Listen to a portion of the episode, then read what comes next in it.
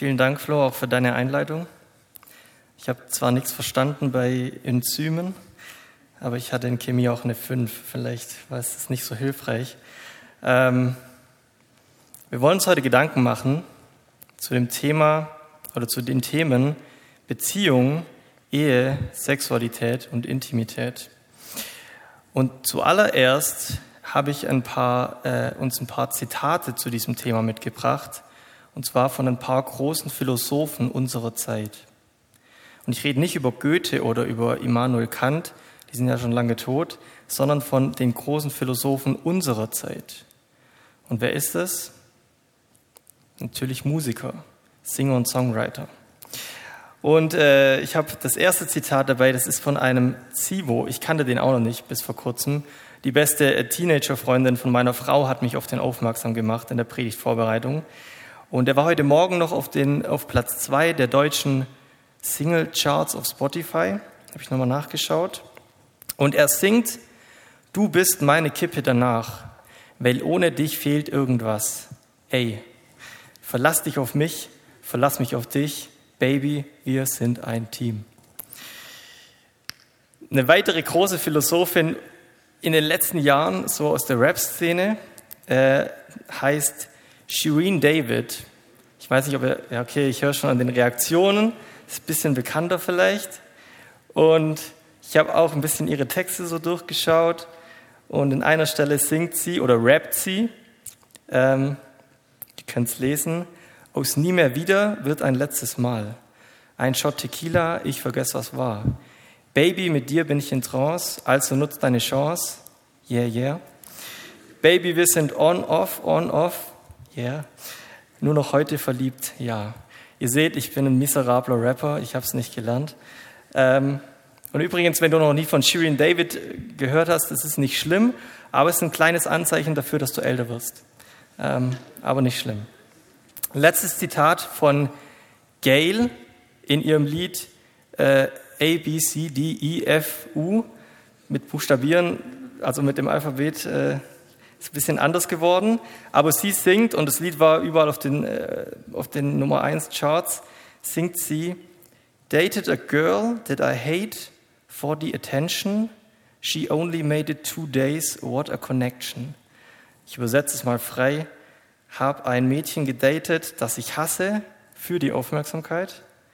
Sie hat es nur zwei Tage gemacht oder es hat nur zwei Tage gehalten. Was für eine Verbindung, was für eine Beziehung. Ja, Beziehung, Ehe, Sexualität, Intimität. Es ist ein riesiges Thema, zu dem gefühlt jeder irgendwie was zu sagen hat. Wir hören davon nicht nur in Liedern, sondern wir sehen das auch in unseren vier Wänden. Wir erleben das bei Freunden, wir sehen das in Serien und Filmen und jeder hat was dazu zu sagen. Und was wir heute Abend einfach gemeinsam tun möchten, ist zu schauen, was Jesus eigentlich dazu zu sagen hat in seinem Wort, in der Bibel. Und auch dort gibt es vieles, was ich heute ansprechen könnte, aber ich beschränke mich jetzt mal auf das, was Jesus mir so auch in der Vorbereitung aufs Herz gelegt hat. Als das erste Mal klar war, dass ich über das Thema hier reden darf oder soll, ich habe da mit dem Sigi ein bisschen drüber telefoniert und, und geredet, ähm, war ich so ein bisschen zwiegespalten. Zum einen, ich bin seit zwei Jahren verheiratet, ich habe es gerade äh, gesagt, und äh, deswegen beschäftigt mich dieses Thema gerade natürlicherweise. Ich bin da gerade sowieso voll drin und denke viel nach und erlebe da viel. Zum anderen, ich bin zwiegespalten, weil zum anderen in meiner Jugendzeit habe ich ähm, nicht besonders gute Erfahrungen damit gemacht, wenn in der Gemeinde über dieses Thema geredet wurde. Ich bin zum Beispiel immer mal wieder mit meinen, äh, im Sommer mit meinen Freunden zu Teenie-Freizeiten gegangen von unserer Gemeinde. Und da wurde immer mindestens in einer Session über das Thema geredet. Und dann wurden immer Bilder verwendet, äh, um über dieses Thema zu, zu reden. Und, und ein äh, Bild, das mir voll hängen geblieben ist, ist das Bild eines Hockers. Ich bin gestern noch im Teddy kurz gewesen und habe so einen Hocker besorgt. Äh, ich habe ein bisschen Angst, dass er auseinanderfällt, aber noch hellter. Ähm, dieser Hocker, also wurde damals so gesagt, ne, dieser Hocker ist, ist wie so unsere Beziehung. Und damit eine Beziehung stabil ist und, und gutes Fundament ist, ähm, müssen die Beine äh, gleich lang sein. Und dann wurde immer so erzählt, ja, also das eine Bein, das sind so die, die Gefühle, die Emotionen. Das zweite Bein ist so der Verstand und die Gedanken. Und das dritte Bein ist so diese Körperlichkeit, das, die Sexualität. So, das war das Bild, das verwendet wurde. Und an sich in der Theorie ganz, äh, ja, macht irgendwie auch Sinn. Ne? Und dann wurde immer gesagt, wenn jetzt aber so ist, dass ein Bein länger ist als die anderen, also ausgeprägter ist als die anderen, dann kommt der Hocker in Schieflage. So, ich kann jetzt hier kein Bein abbrechen, ich mache was Radikaleres. Ich versuche hier mal einfach so ein komplettes Ding abzubrechen. Okay, funktioniert. Jetzt habe ich Angst. Okay, und dann wurde immer so als Beispiel gesagt, ähm, ja, wenn jetzt wenn jetzt das Bein der Körperlichkeit, und es war immer das Bein der Sexualität, das zu schnell gewachsen ist, ne? es war immer dieses eine Bein, wenn es jetzt zu schnell wächst und die anderen beiden noch gar nicht gewachsen sind oder zu langsam gewachsen sind, dann passiert das hier. Der Hocker ist schief, es ist kein gutes Fundament, es ist, es ist nicht gut und man kann sich da jetzt auch nicht wirklich draufsetzen. Ich probiere es mal, aber ja, das habe ich befürchtet, beziehungsweise gehofft, es geht kaputt. Ja? Es hält nicht, funktioniert nicht. Und dann wurden auch immer noch so Sachen gesagt wie, ja, und wenn, wenn das passiert, dann ist es nicht gut äh, für dich und es wird sich auch Auswirkungen auf spätere Beziehungen und es ist nicht gut. So. Und jetzt äh, nach so einer Session, ähm, wie gesagt, die Theorie ist vielleicht gar nicht so schlecht, aber die Auswirkungen waren nicht so gut. Weil nach so einer Session, da sind immer so ein paar von meinen Freunden dann zusammengesessen gesessen, und es waren die, wo schon irgendwie verschiedene sexuelle Erfahrungen gemacht haben in Beziehungen, schon Sex hatten vielleicht. Und die haben sich zusammengesetzt und die waren richtig sauer. Die waren richtig abgestoßen von dieser, von dieser Message. Die haben so richtig gebruddelt. Das war jetzt ein schwäbisches Wort, äh, gelästert ähm, haben die. Und, und dann gab es noch andere und ich habe da auch dazu gezählt, wir hatten jetzt noch keine sexuellen Erfahrungen und wir saßen dann auch mit dabei und wir haben, ich habe dann auch so gesagt, so äußerlich, ja, voll die schlechte Botschaft, als ob ihr nicht auch noch gute und erfolgreiche Beziehungen führen könnt. Das ist alles Quatsch. Das habe ich so nach außen gesagt. Aber innerlich habe ich so gedacht, boah, zum Glück betrifft mich das nicht. Zum Glück bin ich so ein guter und reiner Christ. Zum Glück habe ich noch mit niemand geschlafen. Zum Glück kann ich noch perfekte Beziehungen, eine perfekte Beziehung und Ehe führen. Das waren so meine Gedanken in meinem Kopf. Ihr merkt es, ein bisschen hochmütig. Und an dieser Stelle kommt Jesus um die Ecke, also jetzt nicht wirklich, sondern so bildlich, ähm, mit einem Vers in Matthäus 5. Und Matthäus 5 ist, ist Teil von seiner berühmten Bergpredigt, in welcher er die Menschen, die ihm zuhören, über verschiedene Themen lehrt. Und unter anderem spricht er da über das Thema Ehebruch. Und in Vers 28 sagt Jesus der Menge folgenden Satz. Da steht, ihr könnt es mitlesen, wer eine Frau auch nur mit einem Blick voller Begierde ansieht, hat im Herzen schon mit ihr die Ehe gebrochen. Und mein Standard als Jugendlicher war so, David, wenn du vor der Ehe keinen Sex hast, dann ist alles perfekt. Und Jesus Standard an mich war aber, David, wenn du vor der Ehe nicht über Sex oder eine Frau nachdenkst, dann ist alles perfekt. Und ich realisierte, was dieses Thema angeht, bin ich gar nicht perfekt. In Gemeinden habe ich, habe ich oft so erlebt, äh, wird oft so eine, so eine imaginäre Linie gezogen. Ich, ich ziehe jetzt einfach mal hier in der Mitte durch, hier so ein Mittelgang. Ne? Ihr, ihr auf diese Seite, ihr auf diese Seite. Hier oben, äh, ja, da gibt es auch so ein bisschen einen kleinen Abstand. Du mit dem weißen, mit der weißen Bluse, du bist noch da drüben und ihr seid da. Ähm, wir ziehen jetzt hier einfach mal diese Linie und ihr auf dieser Seite, ihr habt, habt jetzt alle in meinem Beispiel Sex vor der Ehe gehabt und seid deshalb nicht perfekt und nicht gut. Und ihr auf dieser Seite habt alle keinen Sex vor der Ehe gehabt, perfekt sehr gut. Gut gemacht. Wir sind stolz auf dich.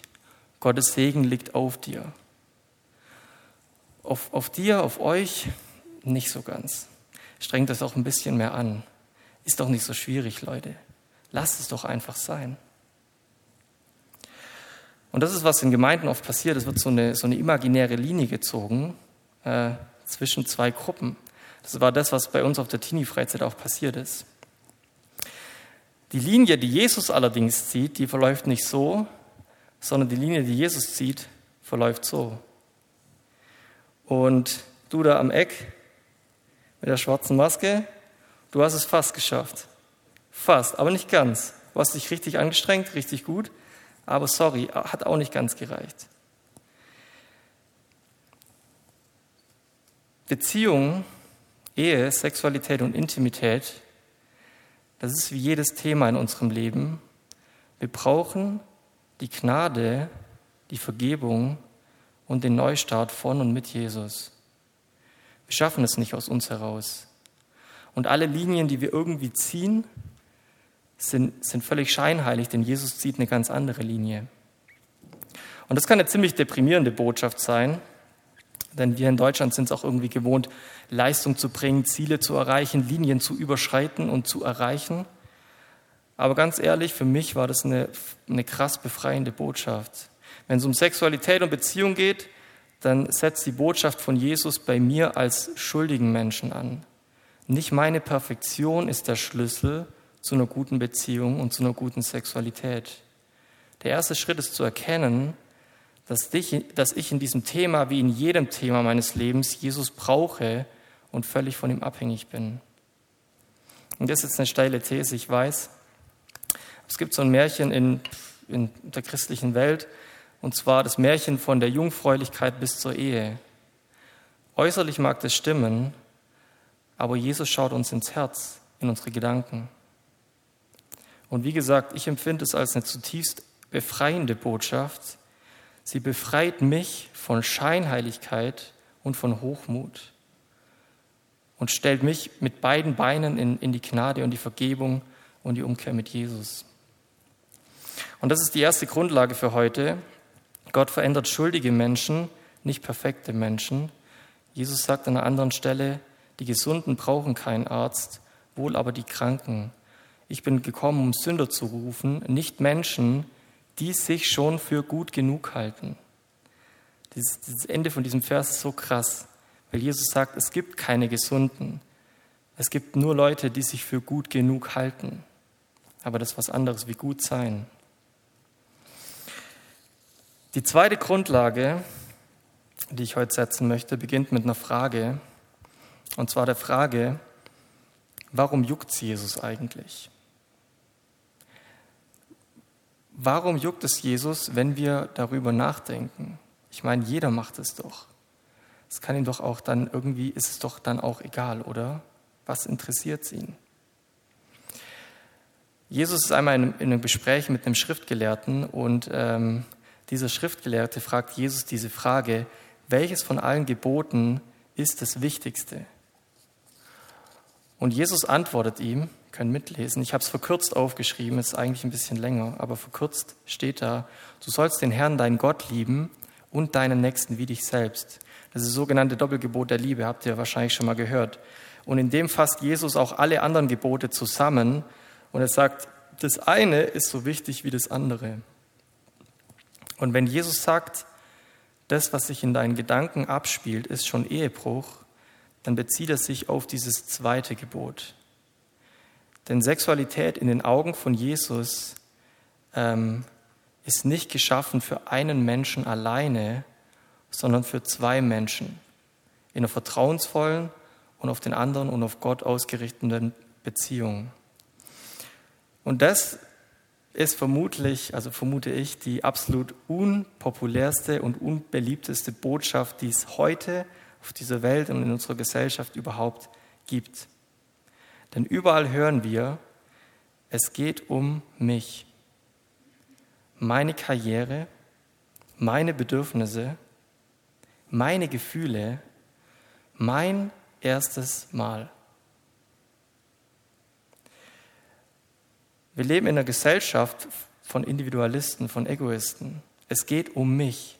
Und die Botschaft von Jesus, wie gesagt, völlig unpopulär. Er sagt, es geht nicht um dich oder nicht um mich. Es geht um Gott und es geht um deinen Nächsten. Das hier ist nicht das Trippelgebot der Liebe. Da steht nicht, liebe Gott, deinen Nächsten und dich selbst, sondern es ist Doppelgebot der Liebe. Liebe Gott und deinen Nächsten wie dich selbst. Und das habe ich auch schon oft gehört in meiner Gemeinde als Jugendlicher. Gott hat Sex erfunden und es ist eine wunderbare und großartige Erfindung.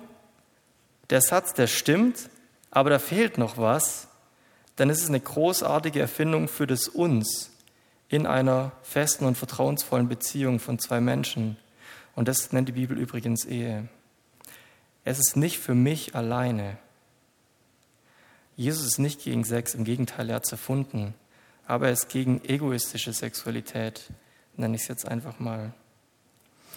Und falls, du, falls es sich irgendwie in dir sträubt, na, es gibt sehr viele Meinungen drüber, und falls es sich irgendwie in dir sträubt, was, was ich jetzt hier auch erzähle und was ich auch so aus, aus dem Wort Gottes mitgebracht habe, dann bin ich fast 100% überzeugt, dass es sich aus diesem Grund in dir sträubt. Ähm, es liegt im Kern an dieser Botschaft, dass es eben nicht um mich geht. Das ist keine, keine beliebte Botschaft heutzutage. Und ich glaube, da, daran entscheidet sich viel. Es geht nicht um mich. Ich habe jetzt äh, mal zum, wir haben jetzt voll Theorie gerade raus, äh, rausgehauen. Ich habe jetzt mal was zum Entspannen für euch dabei. Und zwar, ich wollte mal fragen, wer von euch hat äh, den Hobbit gelesen oder angeschaut?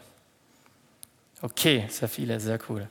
Ähm, wenn ihr das gelesen oder angeschaut habt, erinnert ihr euch sicher an äh, diese Schlüsselszene, als der Hobbit mit diesem Wesen Gollum in so einer Höhle drin ist und die sich so gegenseitig Rätsel stellen. Ihr, ihr kennt das, ne? Ähm, habt sicher im Kopf. Ähm, und tatsächlich gibt es in der Bibel auch so ein cooles Rätsel.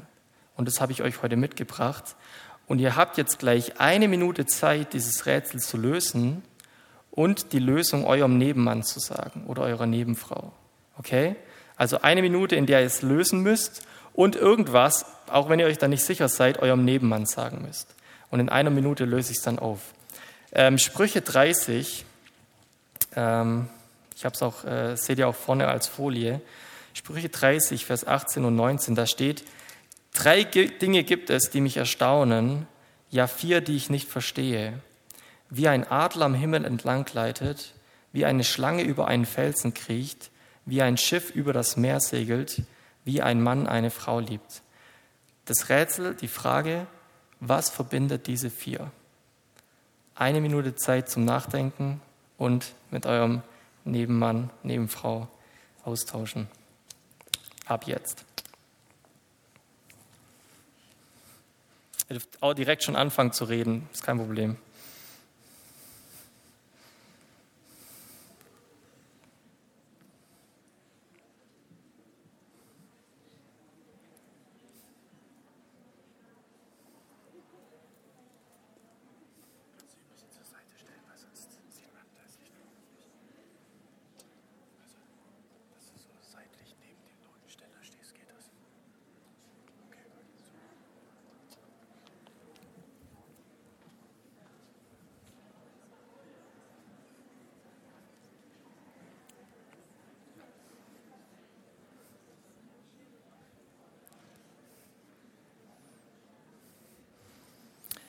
Okay, ich bin schlecht im Zeitschätzen, aber ich behaupte einfach mal, eine Minute ist um. Ähm, ich sage jetzt die Lösung und wenn jemand dann auf das Gleiche gekommen ist, darf er die Hand heben. Okay, ich habe nur ein Wort, aber wenn es in die Richtung geht, deine Lösung, dann, dann darfst du die Hand heben. Die Antwort auf das Rätsel, meiner Meinung nach, heißt spurlos. Wer ist auf dieses Ergebnis gekommen? Spurlos. Irgendjemand drauf gekommen? Ist ein gutes Rätsel, ne? Ist gut, ist ein schwieriges Rätsel. Spurlos. Warum spurlos? Ähm, ein Adler am Himmel hinterlässt keine Spur. Eine Schlange auf dem Felsen hinterlässt auch keine Spur. Auf Sand schon, auf Felsen nicht. Ein Schiff auf dem Meer hinterlässt ein bisschen eine Spur, aber die bleibt nicht. also im Endeffekt hinterlässt auch keine Spur. Ein Mann, der eine Frau liebt. Und das ist Punkt eins von zwei heute. Ich glaube, der schöne Gedanke, der sich in diesem Rätsel verbirgt, hat ganz viel mit unserer Grundlage von eben zu tun. Und es ist, glaube ich, vor allem für den Start in eine Beziehung ein ziemlich interessanter Gedanke. Dieses Zitat vorhin von dieser Sängerin äh, Gail, ich weiß nicht, ob ihr euch noch erinnert, das ist mir voll hängen geblieben bei diesem Punkt. Ich sage es euch nochmal. Dated a girl that I hate for the attention. Also habe ein Mädchen, welches ich eigentlich hasse, gedatet für die Aufmerksamkeit. Und was in dieser Zeile passiert ist, dieses Mädchen wird eigentlich überhaupt nicht als Mensch gesehen, sondern eigentlich nur als Objekt, als Mittel zur Aufmerksamkeit. Und ich glaube, wozu uns Gottes Wort ermutigt, ist, nicht uns zu lieben und andere Menschen dafür zu manipulieren, sondern wirklich aufrichtig andere Menschen zu lieben. Ein Mensch, der, der in eine Beziehung mit großen egoistischen Gedanken geht, wird keine Rücksicht nehmen auf den Partner. Und es macht ihm auch nichts aus, wenn er, wenn er hässliche Spuren hinterlässt. Ein Mensch, welcher Gottes Liebe und sein Gebot zur Liebe im Mittelpunkt hat, der wird einen spurlosen Weg wählen, weil er den anderen als Gegenüber sieht und nicht als Objekt. Und, und das ist krass herausfordernd, weil ich merke das selber. Ich falle mega schnell in diese Falle, Menschen mehr als Objekte zu sehen und achtlos und egoistisch mit ihnen umzugehen. Den Weg, zu dem Gottes Wort uns ermutigt, ist ein spurloser Weg. Aus Liebe zu Gott und unserem Nächsten und auch zu unserem Partner. Ich mache voll viele Sachen falsch in meiner Ehe. Meine Frau kann Listen schreiben, was ich alles falsch mache in meiner Ehe. Ähm, auch, auch in nur zwei Jahren gibt es einige Sachen. Ähm, aber Gott hilft mir und wirkt auch immer wieder an verschiedenen Punkten in mir. Und ein Moment, als ich das voll gemerkt habe, ich hatte in meiner Jugend so ein Vorbild. Ähm, der war auch in meiner Gemeinde, war so ein junger Erwachsener, der hieß auch Dave. Und ähm, der hat mir mal erzählt, wie er mit seiner heutigen Frau zusammengekommen ist. Und er hat so erzählt, ja, es gab diesen Tag, wo ich ihr so gesagt habe, was ich fühle, und sie hat mir bestätigt oder hat, hat ihm bestätigt, dass sie das Gleiche fühlt. Und an diesem Tag haben die beiden aber beschlossen, dass sie nochmal für drei Monate auseinandergehen und einfach drei Monate lang sich möglichst wenig sehen und einfach für diese Beziehung beten und auch mit Freunden dafür beten und drüber reden. Und es war voll dieser Wow-Moment. Äh, und ich beschloss damals, als ich auch noch jung war, irgendwann mal das Gleiche zu tun. Bei meiner Frau und mir waren das keine drei Monate, aber immerhin drei Wochen. Und ich glaube, drei Monate wäre wahrscheinlich noch cooler gewesen, aber so lange konnte ich es dann auch nicht aushalten. Aber diese drei Wochen waren richtig nice. Wir haben uns, glaube ich, immer zweimal die Woche dann gesehen, um dann zusammen zu beten. Und sonst haben wir quasi einfach so für uns gebetet. Und es war so voll, voll der Segen auch, ähm, da einfach mit, mit, mit Liebe und mit Respekt und spurlos so in diese Beziehung reinzugehen und da ranzugehen. Und wenn es dir auch auf dem Herzen liegt, dann mache ich dir Mut, einfach dir heute Abend mal Gedanken zu machen, was, was will ich tun, um, um mal in eine Beziehung auch möglichst spurlos reinzustarten, ähm, liebevoll reinzustarten, Gott mit reinzunehmen und das dir vielleicht aufzuschreiben. Ähm, Vielleicht keine drei Monate mal zu machen, vielleicht drei Wochen oder drei Tage, ist auch schon gut. Ähm, es war auf jeden Fall, muss ich sagen, vielleicht die beste Idee, die ich in meiner Ehe bisher hatte. Vor meiner Ehe war es eigentlich, ja, egal. Punkt zwei von zwei. Und das ist jetzt äh, der, vielleicht der entscheidende Punkt für alle Jungs hier im Raum, aber auch für alle Mädels. Gut aufgepasst. Ähm, denn ihr müsst irgendwann mal mit eurem Jungen auch drüber reden. Ähm, es ist auch ein Wunder, dass ich heute so frei drüber reden kann.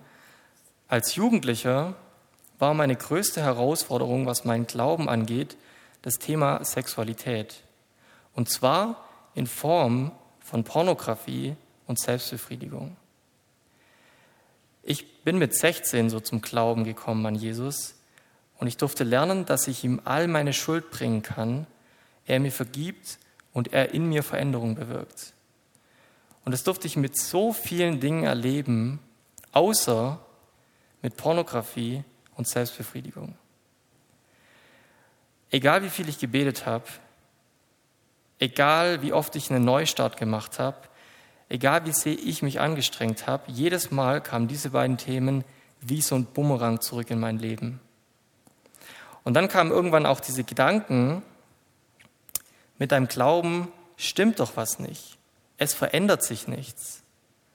Glaube ich überhaupt richtig? Ich habe so oft Gott um Vergebung gebeten. Kann er mir das jetzt wirklich noch vergeben? Und der Gedanke auch, ich bin allein damit. Und ich war wirklich in meinen Gedanken so in Dunkelheit gefangen und fühlte mich eigentlich immer weiter weg von Gott.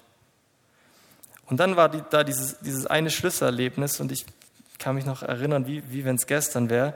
Ich hatte mit ein paar Freunden so, ein, so einen Hauskreis gestartet. Wir haben uns immer Samstagabends getroffen zum Bibellesen, Beten, Reden und Feiern. Das waren so unsere Essentials in dem Hauskreis.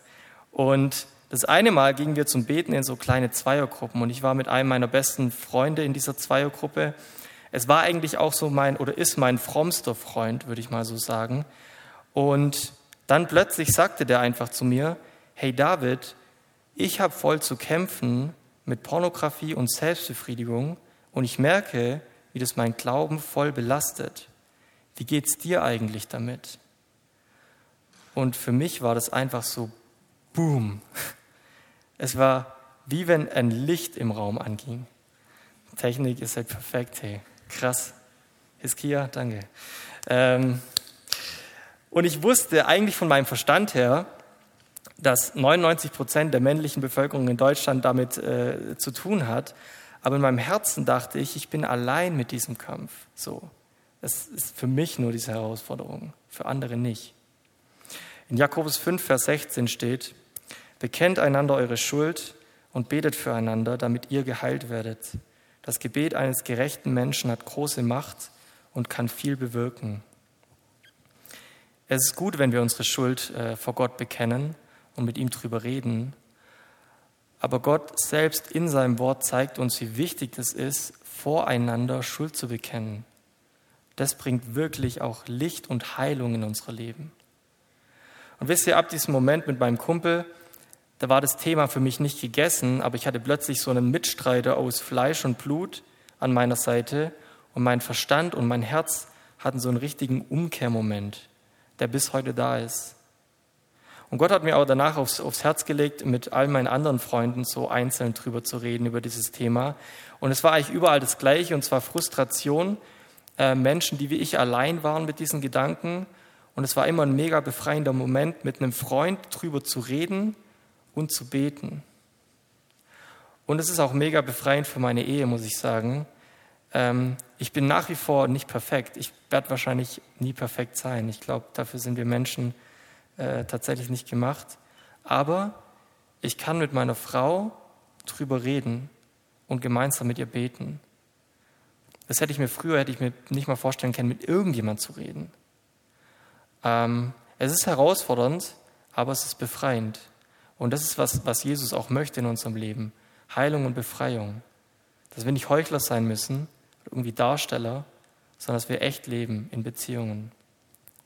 Und ich mache dir Mut heute Abend, vor allem dazu möchte ich dir Mut machen, wenn da etwas ist im Bereich von Beziehung, Sexualität, Intimität, etwas, das dir gibt, das Gefühl gibt, irgendwie allein zu sein und in Dunkelheit zu sein, dann nimm deinen ganzen Mut zusammen, frag Gott, zu wem du gehen sollst und die Person, die dir in den Kopf kommt, zu der geh einfach und rede mit ihr. Bekenn das und bring Licht in dein Leben und erlebe, wie Heilung und Veränderung geschieht. Und das durfte ich damals auch erleben. Mein Angebot an dich heute, ähm, nach dem Gottesdienst, ich, oder nach dem Satt, ich bin nicht von hier. Ähm, ich weiß nicht, ob ich überhaupt noch mal wiederkomme. Kann ja sein, dass die Message nicht gut war. Ähm, wenn du also mit jemandem reden möchtest, ähm, der dir nicht jeden Tag über den Weg läuft, dann komm gern vorbei und red mit mir. Äh, meine Frau ist auch da. die ist überhaupt kein Bühnenmensch und ist nicht gerne im Mittelpunkt, aber die kann super zuhören ähm, und, und äh, für dich beten. Ich komme zum Schluss. Ähm, das ist ein kurzer Gedanke von einem Mann, der sich viel mit dem Thema auseinandergesetzt hat und ein klasse Buch darüber geschrieben hat. Der heißt Timothy Keller. Und er sagt, das Geheimnis von Ehe, von Beziehung ist, zu lieben, wenn man wenig bis keine Liebe zurückbekommt. Das hört sich super simpel an, ist aber tatsächlich auf Dauer unmöglich. Deswegen hat dieser Timothy Keller auch noch ein Geheimnis vom Geheimnis und das lautet, das Geheimnis vom Geheimnis ist, an eine externe Quelle der Liebe angeschlossen zu sein. Und er sagt dann, diese externe Quelle der Liebe kann auf Dauer nur Jesus sein. Und das unterschreibe ich 100 Prozent.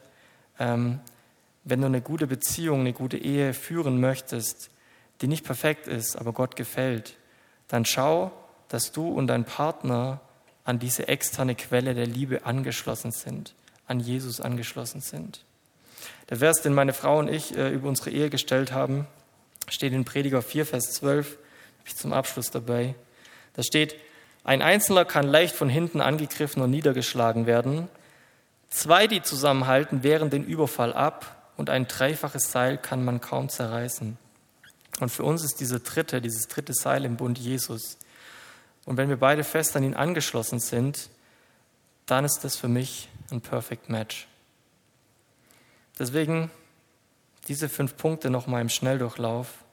Ähm, genau, ihr seht hier vorne. Grundlage 1, Gott verändert schuldige Menschen, nicht perfekte. Wir sind nicht perfekt, die Linie ist hier. Grundlage 2, Jesus ist gegen egoistische Sexualität, weil er Sexualität für Beziehung geschaffen hat, nicht für mich, auch wenn das eine schwere Botschaft ist. Punkt 1, spurlos. Wie willst du das Leben in deiner Beziehung? Willst du reintrampeln in das Leben von einem anderen und Spuren hinterlassen, die vielleicht auch ziemlich hässlich sind? Oder willst du die andere Person wirklich als, als Mensch schätzen und lieben?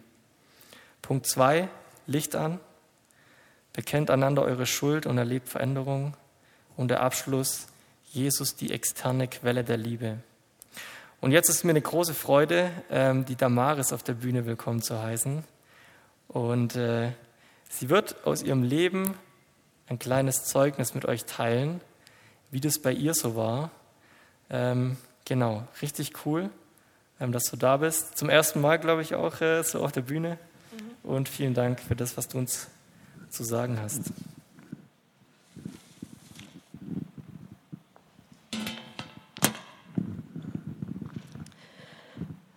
Vor vielleicht fünf Wochen ähm, kam eine Nachricht vom Siggi zu uns ins Connect-Team. Kennt ihr Frauen, die über das Thema Sexualität und Intimität im Satz sprechen würden? Uns ist wichtig, dass wir nicht nur die Perspektive von einem Mann hören, sondern auch von einer Frau. Mein Gedanke war, nö, kenne ich nicht. Mm. Und habe die Anfrage beiseite getan. Und nach zwei Wochen kriegte ich einen Anruf von einer gemeinsamen Freundin von Sigi und mir und sagt, Damaris, der Sigi hat mir gesagt, es wird eine Frau gesucht, die im Satt über dieses Thema spricht und du bist mir sofort eingefallen und ich finde, du bist total gut dafür geeignet, du sollst das auf jeden Fall machen. Äh, und ich ähm, habe gesagt, nee, Doro, ehrlich gesagt nicht. Ich habe auf dem Gebiet ziemlich viel falsch gemacht und da bin ich die ungeeignetste Person, die man äh, da sich vorstellen kann.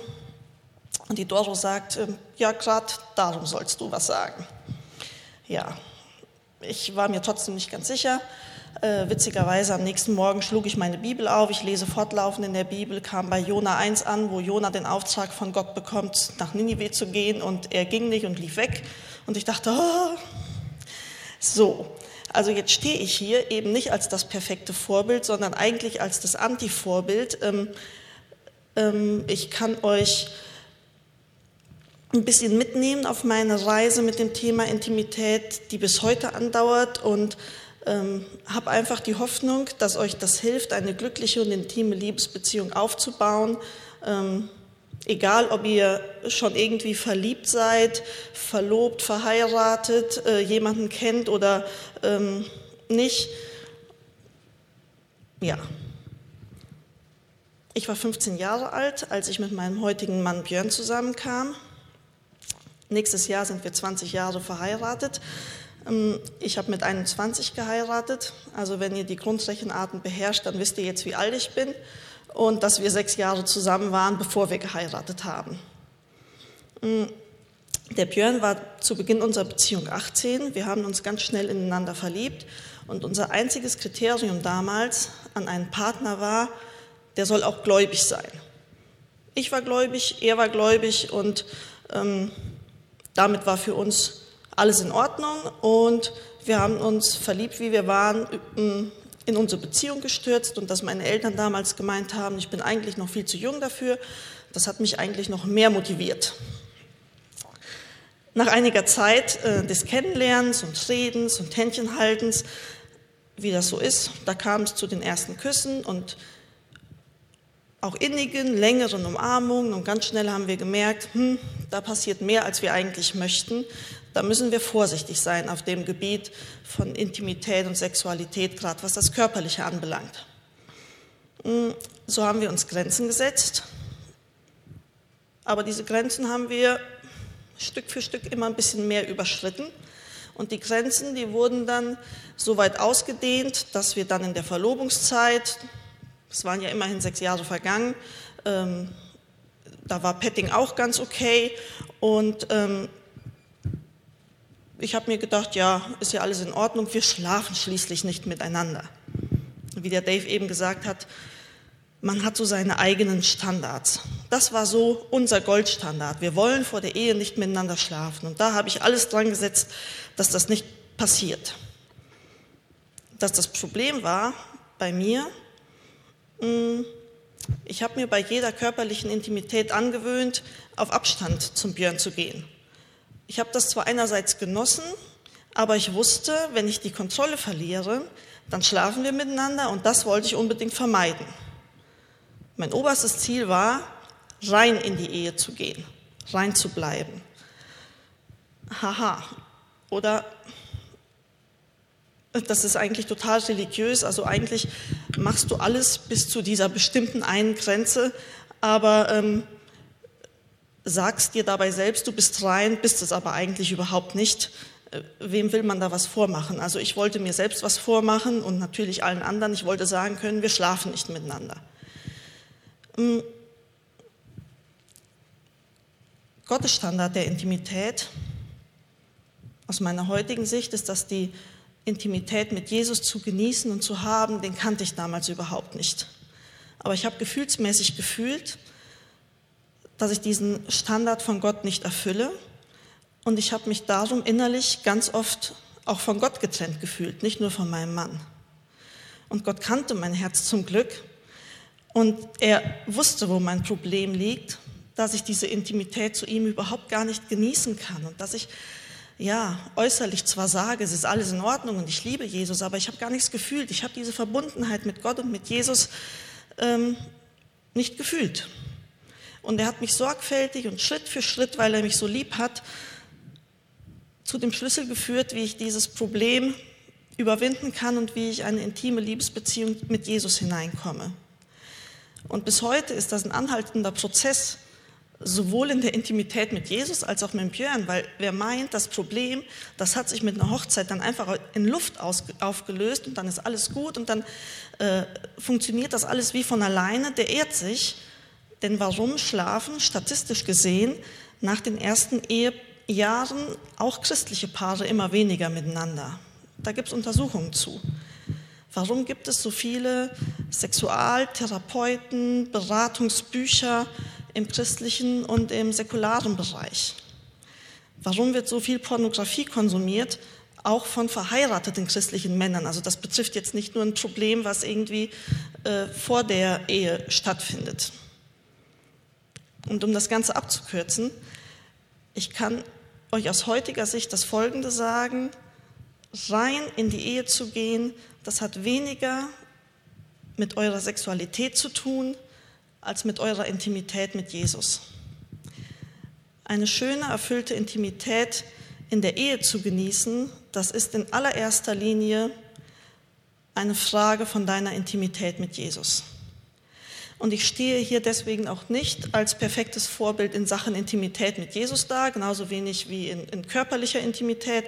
Aber ich durfte da schon den einen oder anderen Schritt auf diesem Weg gehen in die Intimität mit Jesus hinein. Und ich möchte dir einen Gedankenanstoß mitgeben, äh, dass du dich vielleicht auch selbst auf den Weg begibst, wenn du da noch nicht bist, oder dass du auf diesem Weg Schritt für Schritt ein Stück weiter zu auf Jesus gehst.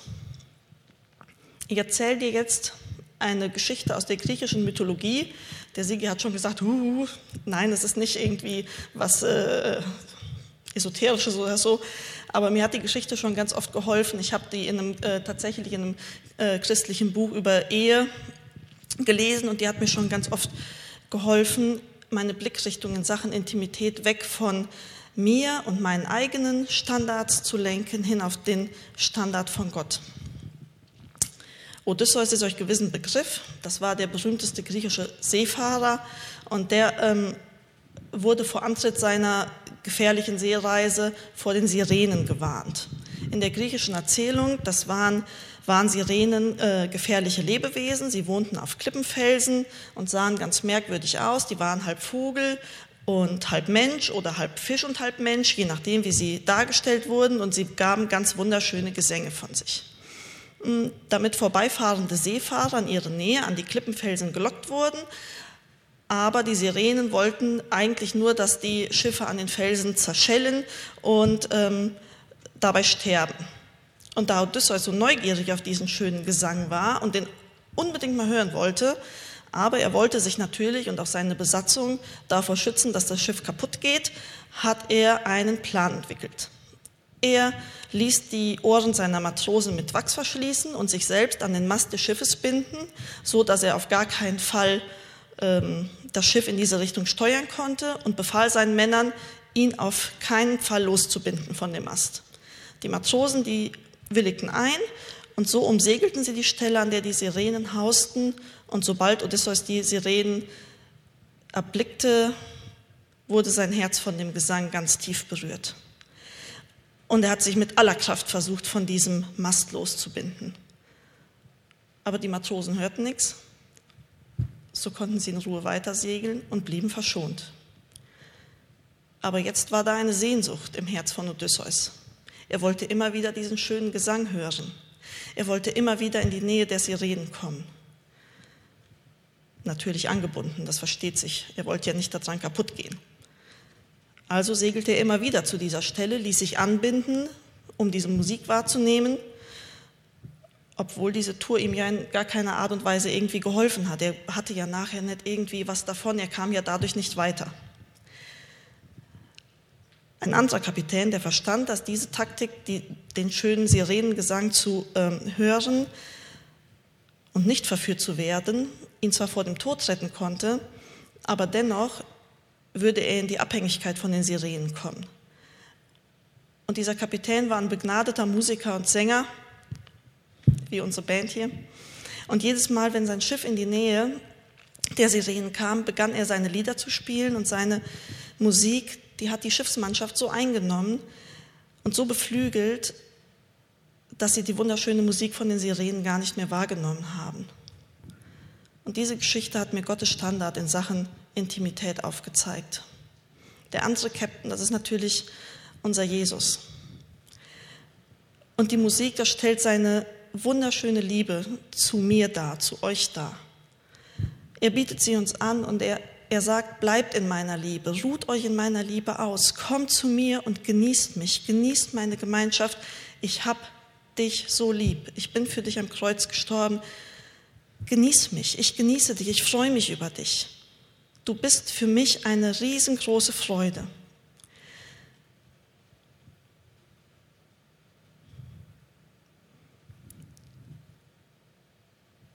Wer diese Beziehung zu Jesus genießt und wer das, wem das Zusammensein mit Jesus mehr gibt als körperliche Intimität oder vielleicht auch emotionale Intimität, wir Frauen, wir genießen ja oft die emotionale Intimität mindestens genauso wie die körperliche, dass wir uns besonders mit unserem Partner verbunden fühlen, wenn wir ein gutes Gespräch haben, wenn wir irgendwie merken, dass es emotional irgendwie passt.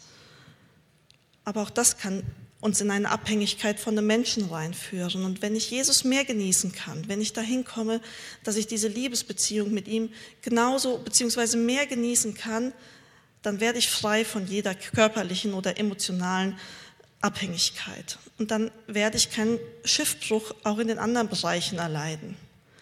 Denn Jesus hat mich um gefährliche Klippen herumgelotst.